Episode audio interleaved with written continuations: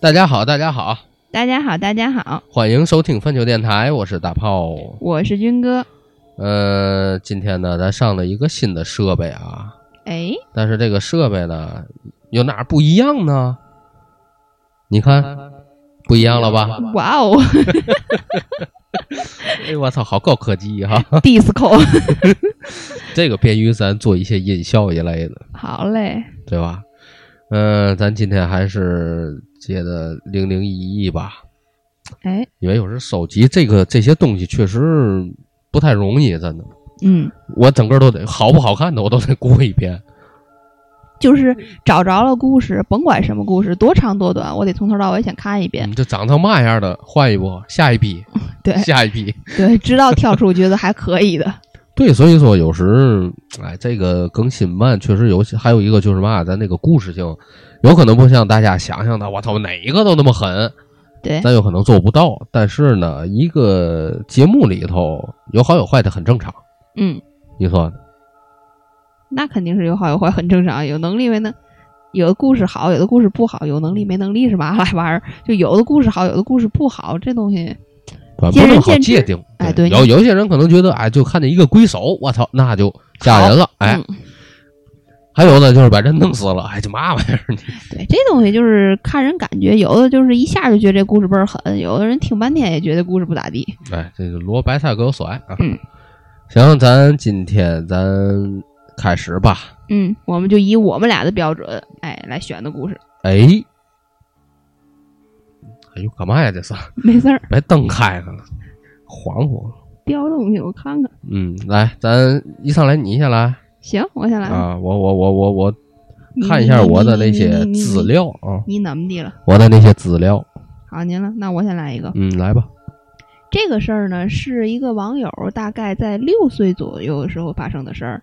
那个时候呢，他妈妈呢刚怀上弟弟，一天晚上呢，家里在吃饺子，然后他爸呢就让他妈呀帮忙去外面的厨房拿一下这个蒜，因为他们老家那种格局啊，都是嗯两边是卧室，没有客厅，然后中间那块儿呢是个厨房，然后是这种老老房型，北方的那种老房子吧，就算是。然后放蒜的地方呢，就在门边儿，厨房的门边儿，所以他妈呢，压根儿呢就进了那个厨房那屋，也没开灯，就借着卧室里那点光亮呢，就掀开帘儿，然后想去那个拿这个蒜，刚掀开帘儿，就看到一团雾一样的人影从前面飘出来。哎呦，然后只能看见轮廓，朦朦胧胧的东感觉啊。然后大概其呢能看清那东西的衣服，仿佛是水泥一样那种灰色那种颜色的衣服，别的呢也看不清。然后只能感觉这东西身高呢大概有个一米多，比正常人矮一点儿嗯，那种。当时呢，他妈就吓得一哆嗦，抓起一头蒜九头就往回走。但是回去以后呢，也没敢说，因为那个当时咱这个网友在那儿的，网友小，然后加上他爸呢也不太懂这些神神鬼鬼的事儿，他也害怕吓着孩子，他妈当时就没言语，家里人就正常吃饭。吃完饭以后呢，他妈呢就赶紧去找他爷爷，就是他听这个听友的爷爷，也就是咱咱这个呃他这个妈妈的公公吧，就因为他说这个爷爷爷呀稍微懂点儿这里面的东西，然后呢他就跟他说，哎，我刚才看就是看见什么什么什么什么什么东西了。然后他这个爷爷呢，仿佛好像是懂一点儿周易上面的东西，看听他妈叙述完了以后呢，就说看到的是鬼魂，而且看他形容的这种感觉啊，像是一个刚死不久的。哦，哇哎，然后过了没有两三天左右吧，离他们家不远处那边就传听听人家说，有一个男人啊喝农药自杀了。哦，自杀了。哎，而死的那个地方呢是正对他们家门口，我，就有点感觉就好像路过他们家了那阵儿。嗯，然后门敞着进去吧。哎，然后他爷爷呢就找他爸谈话，就跟他爸说，将家里的所有农药啊、安眠药之类的东西都扔出去，不能在家里放着。哦，然后也尽量别跟他妈吵架，也别惹他妈生气，然后别让他妈去接触这类的东西。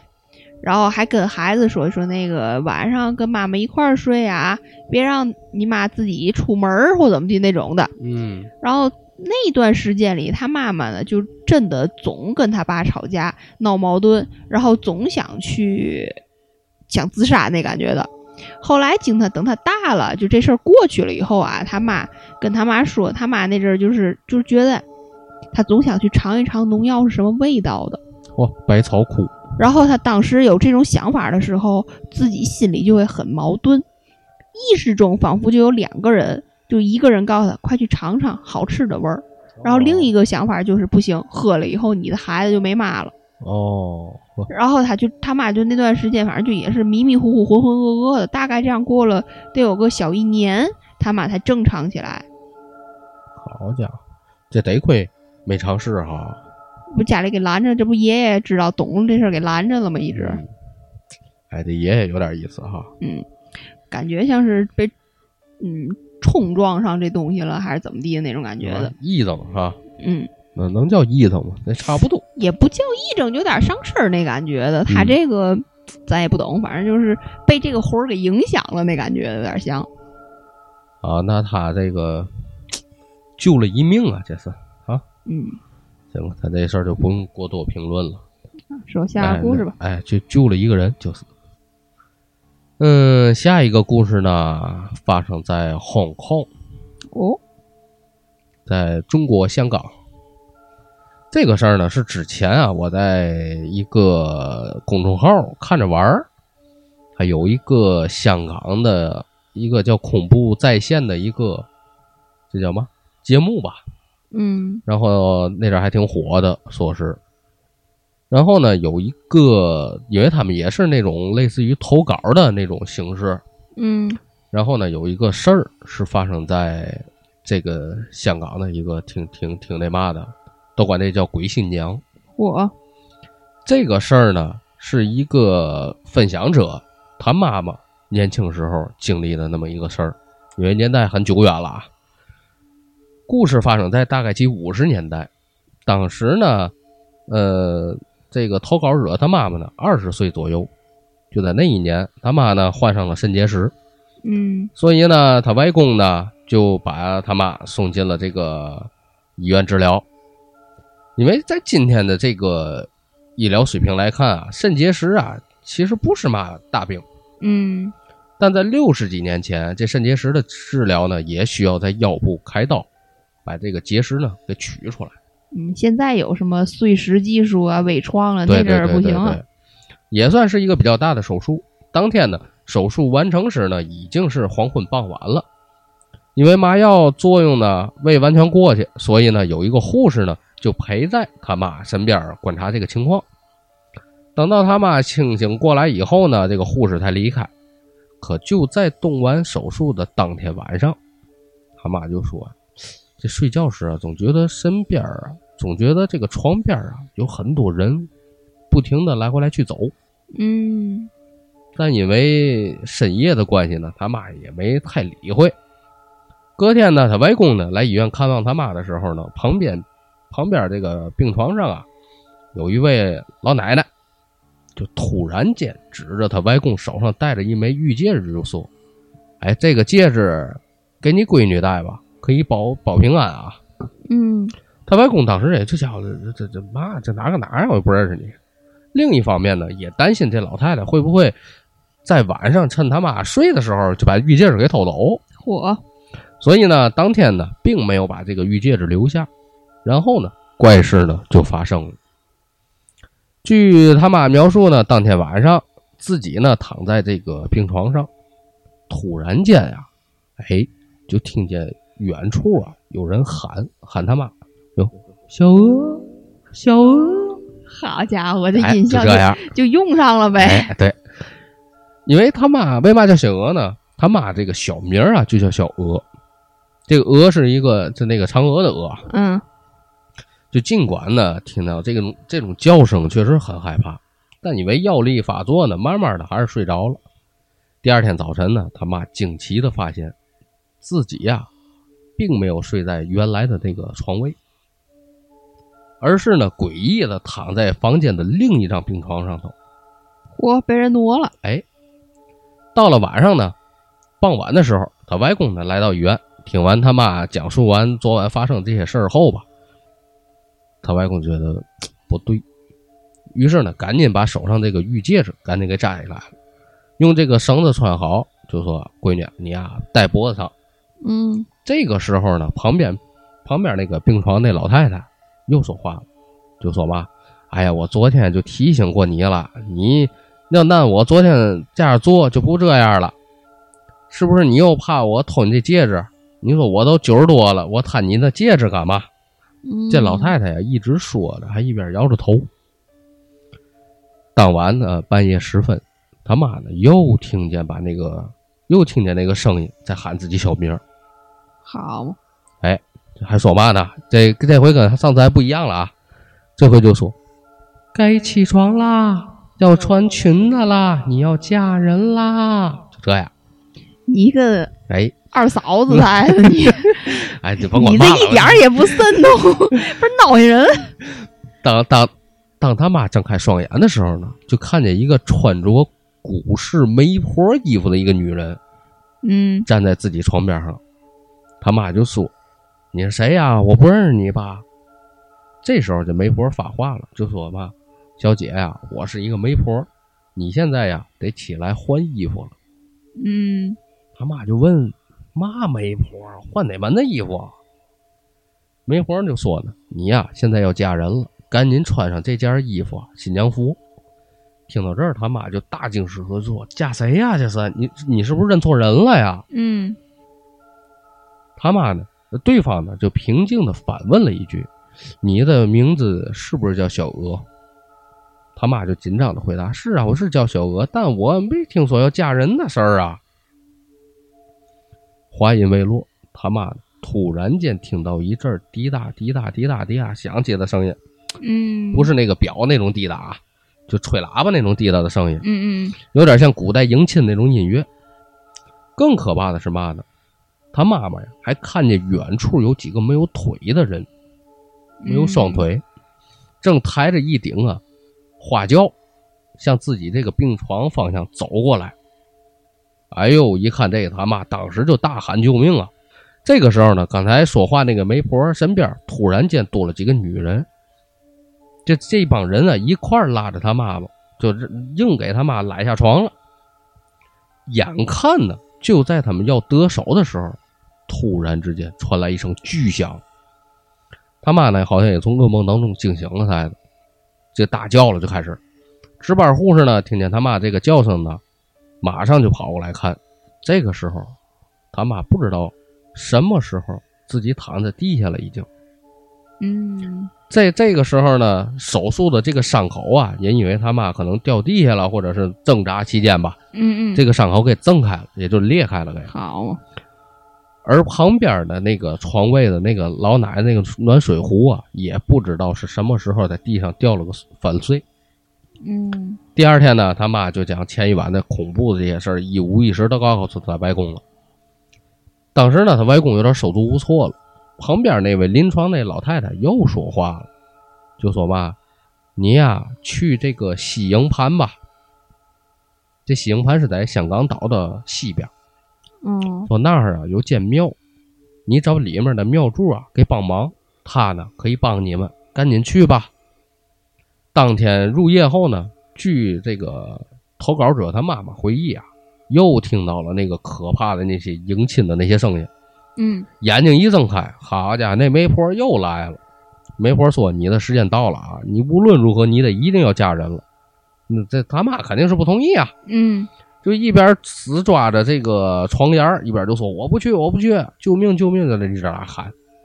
突然间，他妈妈听到了护士的声音，就感觉到有人啊正在拍自己的脸。哎呦，这一睁眼一看，正好呢是这护士在拍打他妈妈脸，一边说一边这个拍打，说嘛呢？说：“小娥，你怎么了？快起来，快点醒，快点醒！”嗯，你想他护士怎么会知道呢？还喊他名字，啊，孩子小名。他妈醒清醒以后呢，当时啊已经吓得大小便失禁了都。见到叫叫醒自己的呢，是原来当班的这个护士长。他叫他妈的什么都别说。然后呢，这个护士长呢，把自己头上这个护士帽拿下来，放在他妈妈床边，同时呢，还安慰了一声说：“没事儿，你放心睡吧。”一看有护士在身边呢，他妈这个心神也安定了很多。然后呢，再次入睡了。天亮之后呢，他外公又来到医院，他妈当然就再次将昨天晚上事儿告诉他外公了呗。他外公就安慰说：“行，你别害怕了，妙柱啊答应咱了，给咱帮忙啊。”但是外妙柱怎么帮的？他外公呢，并没有详细的这个叙述，而且呢，他妈妈发现他外公呢前两天给自己的这个护身的玉戒指啊，已经出现了这个裂纹了。嚯！不过呢，那个护士帽没被拿走，一直呢就放在他妈妈这个床的床边。后来呢，就没再发生任何这些可怕关于这些可怕的事儿。而他外公呢？就向旁边这个床位这个好心提提醒他们这个老奶奶，就说谢谢啊，谢谢哦，这样。他妈妈在住院期间呢，就和那个老太太成为好朋友了。闲谈之间发现呢，大家都在苏州出生的一个同乡，而且呢，正好赶上这种同乡关系，也强化了相相互之间这些情感。不久以后呢，他妈这个痊愈出院了。就在办理出院手续的当天，他妈妈就发现，哎，旁边那个跟我同乡那老太太哪儿去了？嗯，他妈担心说是不是出嘛事儿了？当时哎也特别紧张的去问那个护士长，这这老太太上哪儿去了？这是？但是呢，护士长的回答让他妈妈非常非常的震惊。原来旁边那张病床一直就是空着的，根本就没安排过任何病人。哎呦我的天爷！很冷是不是？嗯，就是刚才还挺温馨又吓人，真的。就刚才还不是信任，一下就吓人了。对，所以说就是这个这个东西确实是，其实这个我前两天看的电影在的，既温馨又吓人，真的。对。不过话说回来，要没有这老太太，他妈真有可能就结姻亲了，这就是。嗯。那他们那会儿叫鬼新娘，咱这会儿就是接姻亲嘛。对，就这。但是问题是，哪有给活人？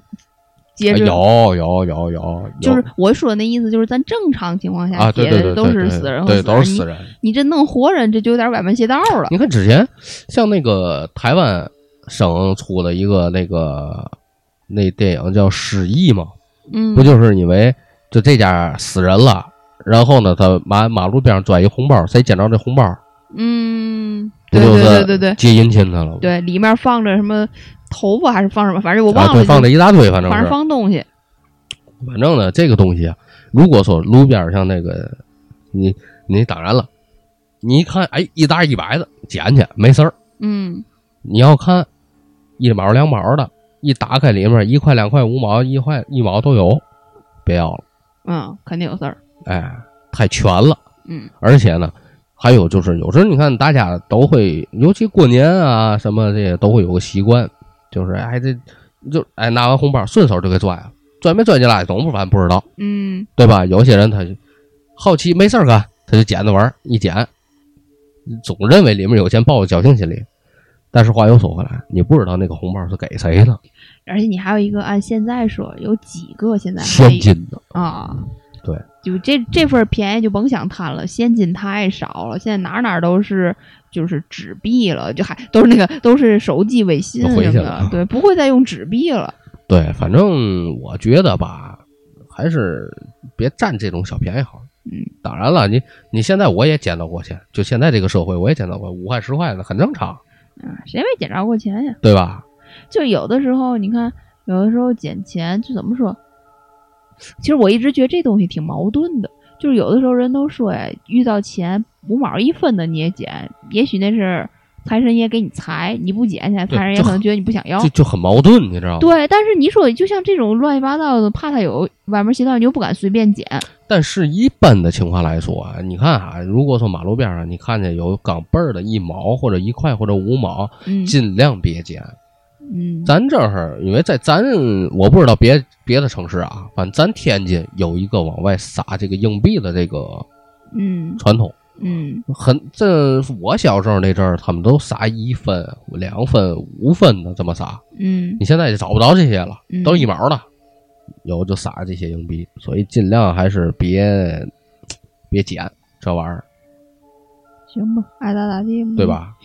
咱也不知道哪套理论是更正确的，哎，反正你就就别占便宜就完了，嗯对吧？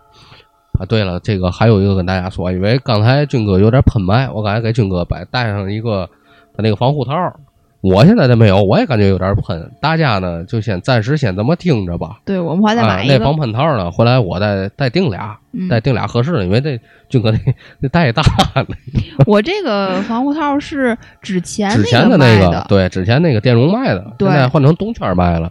他那个我们现在手里拿这话筒就跟 KTV 唱歌那 size，而且还有一个问题是吧？就是以前那个就是习惯了怎么用，现在这个得对，可能会掌握不好距离。再一个，之前那些勾勾线线太多，对那好用归好用，但是那个线有点太麻烦了，对，有点复杂。嗯所以说大家呢，而且那个没有效果器，这个呢，咱好歹还能就那一个效果，跟 一个娘娘台的你，不是像公公你。没有这个集成的这个新买的这个台子还是挺那嘛的，还能插 U 盘上头，嗯咱原来那都没法插。嗯呐，有嘛用插 U 盘，滚滚滚滚！行，咱继续啊，花钱找理由，爱咋咋地吧我。乐意我走。我来一个故事吧，我不想跟你矫情。嗯，来吧。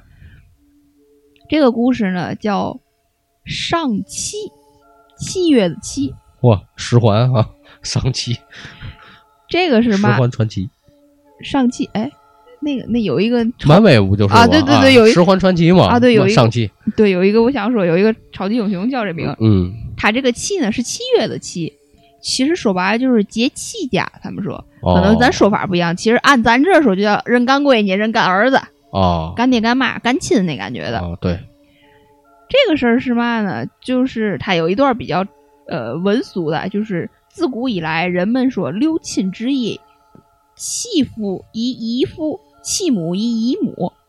嗯，然后这个东西呢，就是上气者自称姨男女，反正哎呀哎呦我操，有点乱，人话吗？这是我也不这几个字儿我说不太清，反正就这事儿吧。嗯是嘛呢？是他们家婶婶呀，跟他呀，是跟他们家住的是邻居家。有一天呢，这个婶婶无缘无故的呢，就突然找他妈说说让他妈呀收他这个女儿做这个上妻。啊嗯、就是怎么说，就是认干闺女，说白了就是。然后他妈呢也没想那么多，就觉得人家都提了，都张嘴了，就没必要拒绝，收就收吧。嗯而且平时也挺两家也挺交好的，就收了收了这个婶婶的闺女啊，做干闺女。然后当时呢，有一收了有一段时间，一直呢是平安无事的。咱这个网友呢，他家两个孩子，除了他以外，他还有一个姐姐。他姐姐呢，一直是身体很健康，而且挺聪明伶俐，哪儿都挺好的。嗯那个时候呢，他跟他姐姐都不搭。自从他妈妈当了这个婶婶女儿的这干妈以后，他妈他姐姐呢突然开始生病，体弱的就是不行不行的。那个时候严重的呢，就是病的都是那种死去活来的那种，你知道吗？就是一直就是耽误了生都无法生活那种状态下了，就是已经是。嗯这件事情发生了一段时间，刚开始呢，呃，家里人就以为姐就是那段时间病了，就总去看各种看喝药治疗什么的。但是她姐的身体状态呢，一日不如一日，而且变得很虚弱。就大伙儿就奇，就是他们家里人就奇怪，就是活泼开朗、蹦蹦跳跳一小闺女，怎么突然一下抵抗力变那么弱，这么容易生病呢？这样了，哎，然后呢，那个时候呢，有一天他爸呀，不知道怎么地，突然想起嘛来，非要去找米公公，我呃，不是叫嘛？哦，要去问米公公。哦这个问米公公，我感觉像什么？我我从刚才我读读他这个故事，公公应该就是他们的爷爷，哦，他们那边叫公公。问米呢，就有点像是找，呃，神婆上身儿，那叫什么来着？那个叫灵媒，灵媒，嗯对，就有点像找灵媒。然后他爸呢，就和姑姑的一家人呢，就说要去找一去问问米，看看爷爷。然后呢，他呢那时候呢也跟着他爸一块儿去了。那阵儿他还小，就都不懂什么是问米，就是跟着凑热闹，就一块儿。他爸说要出门，他就把就就让他爸给带上了。到了哦问米的那个地方呢，他是第一次看到那个问米婆点香念经，然后就好像在唱歌一样，唱了一段时间呢，然后公公就上了这个问米婆的身，哇，然后呢就说要找咱这个网友的妈妈，嗯就说我要找大儿媳妇儿，哇，然后呢说有话要跟大儿媳妇谈。但那个时候，他爸去问米呢，是他爸和他姑姑带着家里孩子就去的，他妈没跟着去。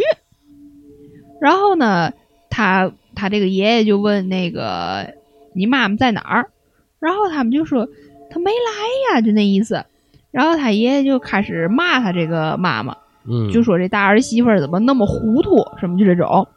就回去啊，就交代那个说，你回去告大儿媳妇儿必须退了那个婶婶的女儿，千万不能再给那个婶婶的女儿做干妈。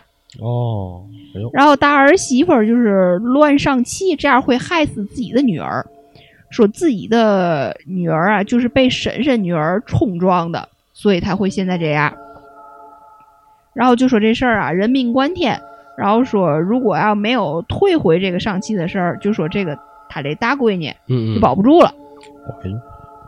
然后他这个爷爷还说，就是妈妈就是因为乱上气，就是没探听清楚生辰八字儿啊，俩人合不合呀、什么这那就都没没聊明白，就随便乱上气，导致他这个闺女有点像是替这个人背了这堆东西的感觉的。哦，然后呢，就说就回去以后呢，他们把这事儿就就这个事儿办完了，就回家。回去以后呢，他姑姑就把这事儿赶紧跟他妈说。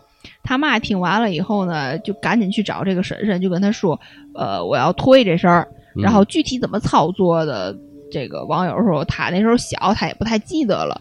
反正最后后面就是之后的新年呀什么的，他妈就没再给过这婶婶的女儿红包，也不让这婶婶的女儿叫他干嘛了。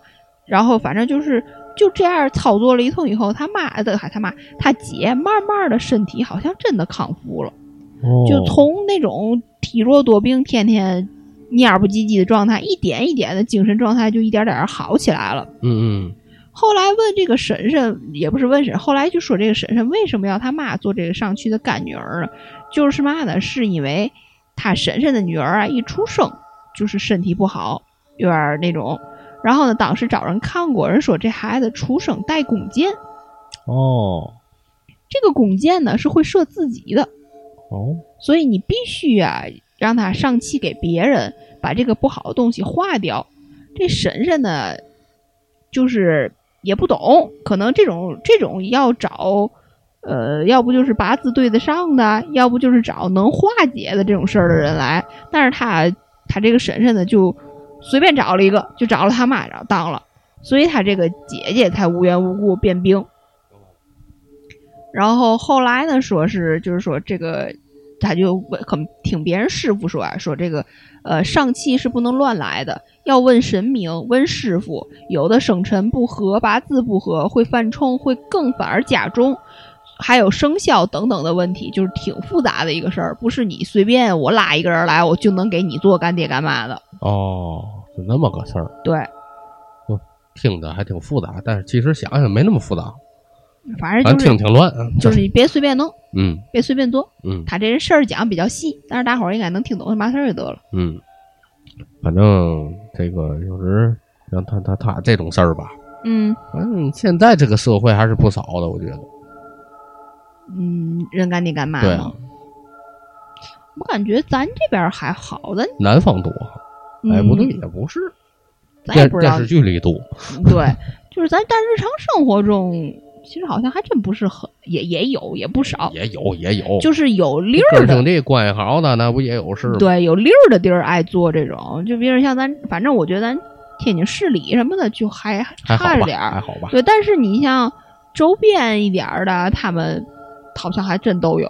嗯反正你看，像我我这些这些朋友，他们都有干妈什么的那种，啊，对对对对对，是不是？都听他们念叨过，我干妈怎么怎么怎么地什么对啥的对对那种。对但是像咱周围的，就是像咱这一辈儿的，像咱市里这一辈儿的，我觉得就，就少了，挺少的了。嗯对，反正我周围的同边边大的，好像还真没听说过，只有一些就是呃北辰的呀，或者嗯是什么武庆的呀、保底呀，就是他们那边他们那边挨人。嗯，可能就是呃文化，就是就是这个就习俗稍微有点不太一样吧民。俗不太一啊，对，我也不知道这叫什么民俗习俗什么就不太一样，咱就是没有这这种例儿吧，就是行吧，咱继续吧。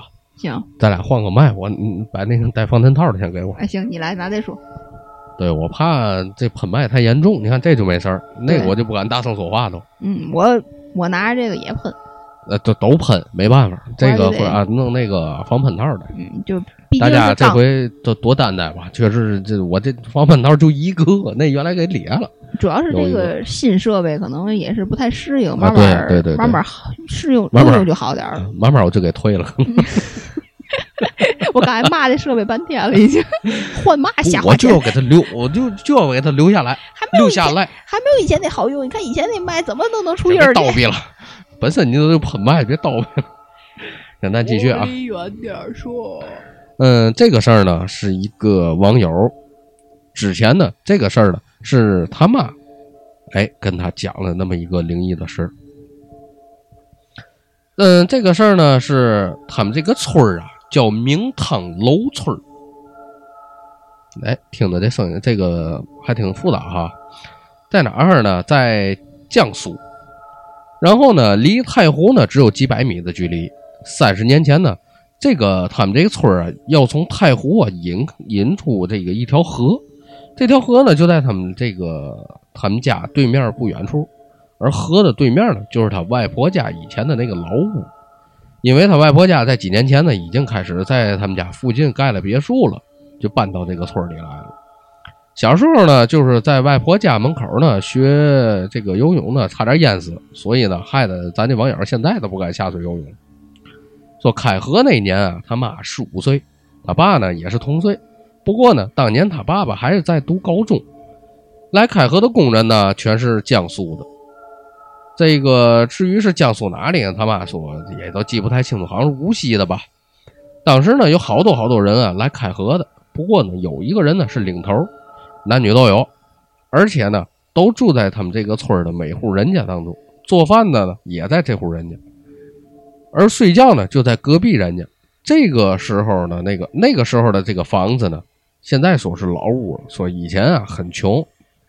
这个房子小的都是这些这个本村的人都是，说那些开河的呢就搭帐篷住。他们家这现在呢，刚才咱这咱提到了叫汤楼，这个叫明啊，这叫这个汤楼村。现在呢叫汤楼南村？啊，没事儿，我刚看完这个故事里，我刚找的时候也找到这个了。后面呢说有一条小河，说当时呢要从要开河的那条大河引过来，说这条小河呢是直达他奶奶家，也就是现在的那个村儿也就是他以前家里那个老屋。这个村里的村子叫石桥铺，小河后面呢就叫这个汤楼北村。这北村啊，说有一户人家，说咱这网友也不知道这个叫嘛名字，说那户人家呢好像是是小舅子和姐夫的关系。反正呢，当时这小舅子已经就死了。他妈妈说那个姐夫呀，这人啊特别坏，因为那小舅子刚死啊，那姐夫就霸占他这个所有的家产，就包括那个房子。反正呢，对死者呢还很不敬，而那个死者的照片呢，就挂在做饭的这个小屋里头，可能就也就是厨房呗。当时开河呢，那户人家也有人住，也有住人，其中呢有一个女孩，也就十七八岁。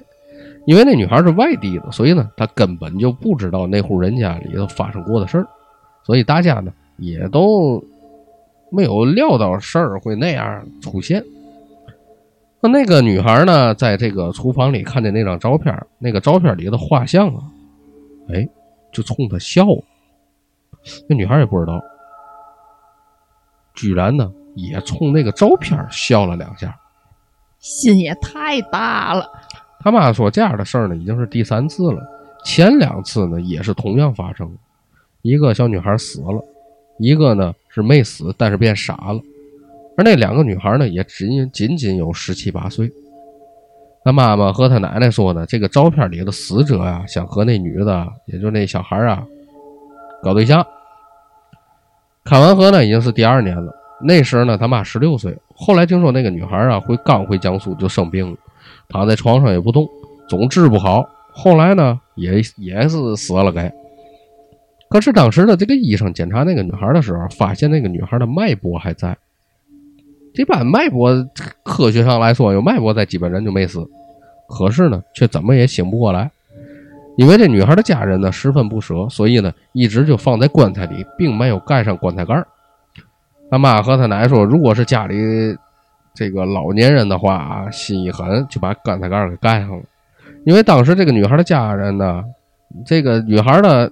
这也还年轻，就舍不得，所以呢就没盖上这个棺材盖如果盖上的话，就算没死，也是给憋死了。就后来女孩的这个家人就觉得有点不太对劲，就去了找人去问卦去了。说有一个仙家就算了一下，说就快点，你们闺女还没死，你们快去把那张照片给偷过来，然后呢把照片给烧了，让那女孩呢把那个照片的纸灰和水啊喝了。说那个死者想要上你们这个小闺女的身，这不喝了以后更上身了吗？听我这这后面说完，好嘞。让那个女孩呢做替身。后来呢，女孩家人呢就偷偷的半夜去那户人家的这个厨房，就掀开屋顶那个瓦片啊，就把照片给偷出来了，把那个照片给烧了，让那女孩给吃了。哎，这女孩啊还真就活过来了。后来那，女孩的家人呢就跪拜着那个死者，说：“如果啊，这死者要那个女孩啊做这个以后做香客，都可以答应死者的啊。”可后来呢，死者呢就一直附在这个女孩身上。那女孩现在五十多了吧，已经做香客了。说那女孩本来四十多的时候就想做一名香客，是不是跟出马仙似的？啊，我感觉像是这个东西刚开始想找这女的当替身，然后人家可能是就是想为了救回这个女的来，然后让这个把这个符水喝了，有点像把这人附在他身上了。然后后面呢，他就像是这个能帮他看相，就看事儿，是不是这感觉有点像？哎，反正这个女孩呢，到反正现在呢，依然就是这个那叫嘛，还还生活的好好的。嗯嗯。反正怎么说呢，有时这个像像村里头这种事儿吧，有时反正我接触太少，我也是，是吧？嗯，咱咱接触太少，而且有一些习俗啊和一些那嘛，你像他说做的香客，我觉得就是跟出马仙儿他，我感觉是一个事儿，是吧？是让这个死者附在他身上，我感觉像，就是因为咱做这个事儿，嗯，不是全部都是这叫什么，嗯。呃，是这个红红黄白柳会，就是也有，就是这个地地地仙儿，是是叫地仙儿吗？地麻仙儿是叫麻子？咱也不懂啊，咱也不懂。对，反正就是这种，就说白了就是以魂儿为主，这种来帮你办事儿的，不也有吗？对吗？他对，也有也有。我觉得这是不是就是这种感觉呢？有可能。你来一个吗？我来呀，来换麦。嗯，换麦。咱俩没事往叨叨。这个是个嘛呢？是呃，这个网友他妈老家的一个事儿，大概六七年前。嗯，他嗯，他们老家呀，附近有一个老太太因病去世了，家里人办了正常的丧礼以后，就请村里人将棺材抬来到这个地里下葬。那个时候，老家的附近村里没有那么要严格要求，必须要火化。自己家里一般有地呢，就就可以埋在地里啊。对对对，都是刘全是埋地里。然后老太太要求死后呀要葬在祖坟那里，但是他们家呢住的地儿和祖坟呢离得就是有点远。当天下葬的时候呢下雨了，然后农村的地本就不是很规整，再加上下雨又要穿过那个地那种泥地才能走到那个那嘛那个那个那个祖坟那儿去，就是很难走。这个棺材呢被几个人抬着，就稍微有点晃晃悠悠。然后中间的有一段路呢，有一个人脚滑，不是听着感觉小心的滑的那个滑，对，就脚下一滑，差点摔了。然后那个棺材晃了一大下，大但是很不容易才稳住了，但是没有侧翻什么，大伙儿就还吓一跳。然后反正好不容易呀，才把这个棺材搬到那个地儿，然后正常了，举办了葬礼、下葬什么这那都办完了。以上呢就是正常，这事儿其实已经都过去就完事儿了。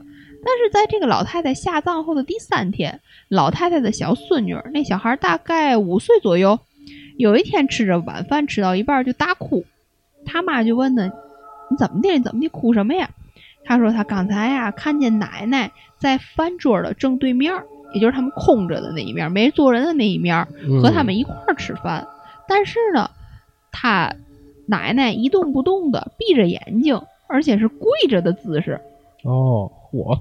然后他说吓人，：“哎，他感到害，他说这孩子说害怕。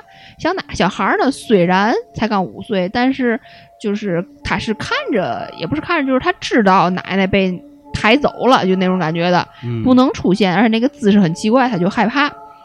然后呢，大人呢心里一惊，但是就觉得孩子那么小，是不是这个葬礼之间看见什么东西受了受了惊吓了，或者是怎么嗯地的？给吓着了哈。哎哎，然后呢，就用土方法给他叫了叫魂儿，定了定神儿。也就后来再过一两周呢，小孩儿呢也没再说过类似的话，家里人就没把这事儿当回事儿。哦，后来呢，这个老太太的二女儿有一天呢从外地回来，回来以后呢就睡在她姐姐家里。她她她这个妈妈就是从姐姐家走的，哦，然后她睡在她姐姐家里。然后呢，第二天一早醒了就聊天，就说哎，昨天晚上做个梦，梦见就是说咱妈呀和咱家里人一块儿吃饭，但是闭着眼睛，一动不动。嗯，然后他就去拉他妈，就说你快过来吃饭呀，就那就是梦里头还觉得还在着那感觉的。哦，然后呢，发现他妈呢是跪着的，哎呦，以一个很别扭的姿势跪在那儿。嗯，然后呢，就反正就是后面啊还有一些吓人。哎，后面还有一些细节。他说他那时候也比较小，记不太清楚了，就记得这个比较关键的点儿地儿。然后老太太这仨三女儿一听呢，发现和小女孩说的这事儿怎么那么像呢？也是吃饭的时候发现她闭着眼睛，嗯，然后跪着。然后家里人说：“咱是不是老母亲托梦啊？这是别不是、哦，是是不不是巧合吧？嗯，咱找人问问吧。”还真有可能。然后就问了家里的老一辈儿的人，老一辈儿说是不是下关的时候那天下雨没下正啊？然后他们就想家里一家人商量一下，说不行，咱得把坟挖开看看到底怎么回事儿。然后呢，他们把坟挖开一看呢，发现棺材是正的。他们想这没事儿啊，这怎么回事儿啊？然后他们那些懂事儿的那个人就说呀、是不是那天下雨，棺材运的时候不是晃了一下吗？嗯他，是不是尸体在里面歪了？哦，好家伙，于是呢，他们家里人有关系。哎，于是他们家里人就把这棺材一撬开，一看，果然老太太那儿下雨被一晃，尸体是歪歪斜斜带着，有两条腿正好是跪着折在那儿。哦，我要不那个姿势呢？对，要不他们俩人看见都是跪着那个姿势呢，姿势不对，起来同岁 就有点这意思。啊！后来呢，就找人摆正了这个姿势，然后重新做了仪式，再之后就没再做过类似的这种梦了。操，那也够吓人的，这个。嗯，主要是我这这个这个姿势，哎呦，这个东西我真有点接受不了。就是你想象，你你你如果他要只是一个跪姿在那儿，我觉得还好。他主要他们听看到的都是闭着眼睛一动不动，然后腿跪着，嗯，就是就是非正常人类能做出来的那种动作。对对对对，然后又是老人，就听着就觉得倍儿瘆得慌嗯，，对呀、老人本身胳膊腿儿就不利索，你就是挺挺怪的。啊，但是这个一直在跟他们说，告诉他们，哎，就这事儿，你赶紧来弄吧，就这事就在哎托梦救救我来，救我来，我翻不了身儿啊，动不了，动不了。行，又开始交换哈。好吧，没事儿，我行了，咱就甭交换了，后面后面就该我一个人了。好，你了，有个长篇的呗。呃，不是长篇，是上一期啊，还大家可能还记得啊，啊，这个咱没讲完的一些故事，是一个导游啊，他发生一系列的事儿。咱上次呢，咱也不帮大家回忆了啊，大家有有空可以去听听咱上一期节目对，有有后半段，后半哎段啊。有催我们的，肯定是想听完后面儿。哎，对，后面这个事儿呢，也是发生在哪儿呢？他们这个承德酒店的，咱上次提到了啊。嗯，接着说的。哎，接着说，开旅游车这个司机啊，因为闲的没事儿，大家伙儿呢也都爱跟这个导游小姐姐们聊闲天儿。小姐姐没有门啊。嗯下面呢，讲一个他们司机师傅在承德的那么个经历。大家反正都说这个承德酒店不干净，但是呢，他们干的就是这行。这行程里能不去吗？大家呢最踏实的时候呢，就是有认识的司机和导游一块儿去，可以拼房睡。如果精力充沛呢，还能斗斗地主。给他讲这个故事的这个师傅，他妹夫也是旅游车的一个司机。有一次呢，他们一共三个车都住在了一个某某酒店，大家呢开了三个三开了一个三人间，到了酒店呢就开始打牌。他这个妹夫那师傅呢，那天也不知道手怎么那么壮，到了后半夜呢，已经赢了一千六百多块钱了。另一个司机就说：“我操，你这你妈赢那么些钱了！”小心点这个团儿啊，团上，你你你该不挣钱了，对吧？你你光在那赢我们了。这个小子呢，当时呢，这司机呢还有点嘚瑟，就说：“操你，人要是走财运啊，那妈鬼都挡不住。我打牌赢啊，团上面照样冒泡。”就来那么一句话。这话音刚落，这个妹夫他师傅眼睛就直了，这嘴里啊突然间就发出来。就这种声音，哎呦我天！然后呢，拿起这个些钱就往自己嘴里塞。我一听这种声音，就觉得像丧尸。当时啊，那一边一边那个师傅都吓傻了，一个劲儿叫他名字，赶快的把他手里的钱往外抢。可是呢，他还是不停把手里的把这个桌子上这个牌呀、钱啊、烟头啊，全都往自己嘴里塞。哎呀，倍儿疯狂！一直等到另一个司机来拿水喝水的时候，呛着了。给他灌水的时候呛着了，他才醒起来，他才醒过来。这个事儿呢，后来他问他妹夫，他说他只说自己呀什么都不记得了。那妹夫他师傅，他师傅就说，我嘛都不记得了。哎呀天，就是这种感觉，特别反常的东西，就跟你那个，就我不，我主要是觉得那种你懂那种疯狂的感觉，在我脑海里面就觉得。特别瘆得慌，就是对，就是再跟再有结合点电影效果，俩人翻白眼儿，那轰轰往嘴里塞我啊！就是就是开始周围变暗，然后那个人的形象就变得倍儿疯狂，整个人身体就是被黑的笼罩了那种感觉在的，就疯狂往嘴里塞东西那种感觉啊！对，所以说这个有时这个话呀，别瞎说，反正我是吧？嗯，行，咱继续啊。这个下一个故事呢，是这个这个导游啊讲在故宫发生的一个事儿。他说故宫呢本身就挺怪的，但是呢这个金色的琉璃瓦和红色这个墙呢，在这个这叫嘛？这个蓝天白云下呢还是挺美的。反正呢，他遇上的一个客人，这个印尼人呢给他的这个印象就两个字儿，就说好听叫实诚，说难听了就是。傻逼，怎么能记呀？当时呢，这个他说是本土的印尼人啊，不是咱华侨什么乱七八糟的。嗯，印尼人来北京呢，就是三件事：睡觉、照相、买药。他们对中国这个文化呢，其实不太感兴趣，就喜欢同仁堂。不但呢为咱这个司机导游啊，这个旅游业赚了好多外快呢，还有一次碰上了一个专门啊跟他死磕专业知识的一个印尼小哥，是在零五年的冬天。说这个哥们儿啊，从他们一个某一个广场跟着他们这个团儿啊，还算正常。一到午门呢，哎，就开始不对劲了，就死活非要上车回车。跟团走过这个广场故宫的这些朋友可能知道啊，这个旅游团啊是不走回头路的。一般的两小时以后，这个车呢是在神武门往北的这个景山东门接客人。那你想，导游也不能为他一个人耽误整个团的行程啊，只能跟他解释一下。然后呢，这个小哥啊就说：“导游啊，这个不行，我有点害怕。你前面好多特别黑的这些东西，感觉等着咱似的，我不敢走。”然后呢，导游说：“黑你个，黑你个头啊！你说你，你这导游心想：我每礼拜都来这么多年。”对吧？你这我还不知道这个，也没理他，就带团呢继续往里走。走过这个太和、中和、保和这三个大殿，也就太和殿、中和殿、保和殿。快到这个后宫，这小哥啊就开始寸步不离他这个咱这个导游左侧，而且呢，他走路啊还不走直线，就好像有意要躲避一些看不见的东西。而且随着后宫的东西和建筑越来越多了，咱这个。导游啊，经常停下来，就是这给大伙介绍嘛。这时候这小哥就开始犯病了，死活不让他讲。反过来呢，他变成导游了，开始给大伙讲，还讲的头头是道。这中间还穿插一些这个咱这个导游都没听过的这些故事，因为他说的这个口语啊不是标准的印尼语，也有爪哇话，所以呢，咱这个导游呢也是似懂非懂。这好很多时候啊，这一路上不但是别的客人，就连他自个儿也听得津津有味。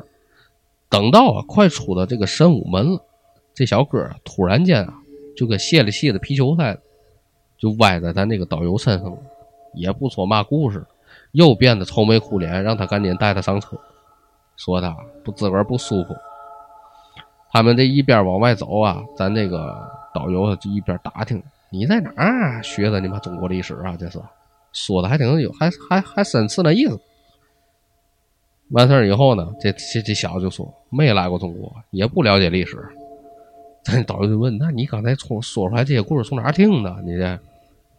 这个小子，这小哥啊，下巴一歪，向这个自己的这个左肩呢撇了一下，啊，他跟我说的。妈呀，我 都麻了。这小哥啊，其实 也也你妈够抠了，真的。看见了，继续。我天哪！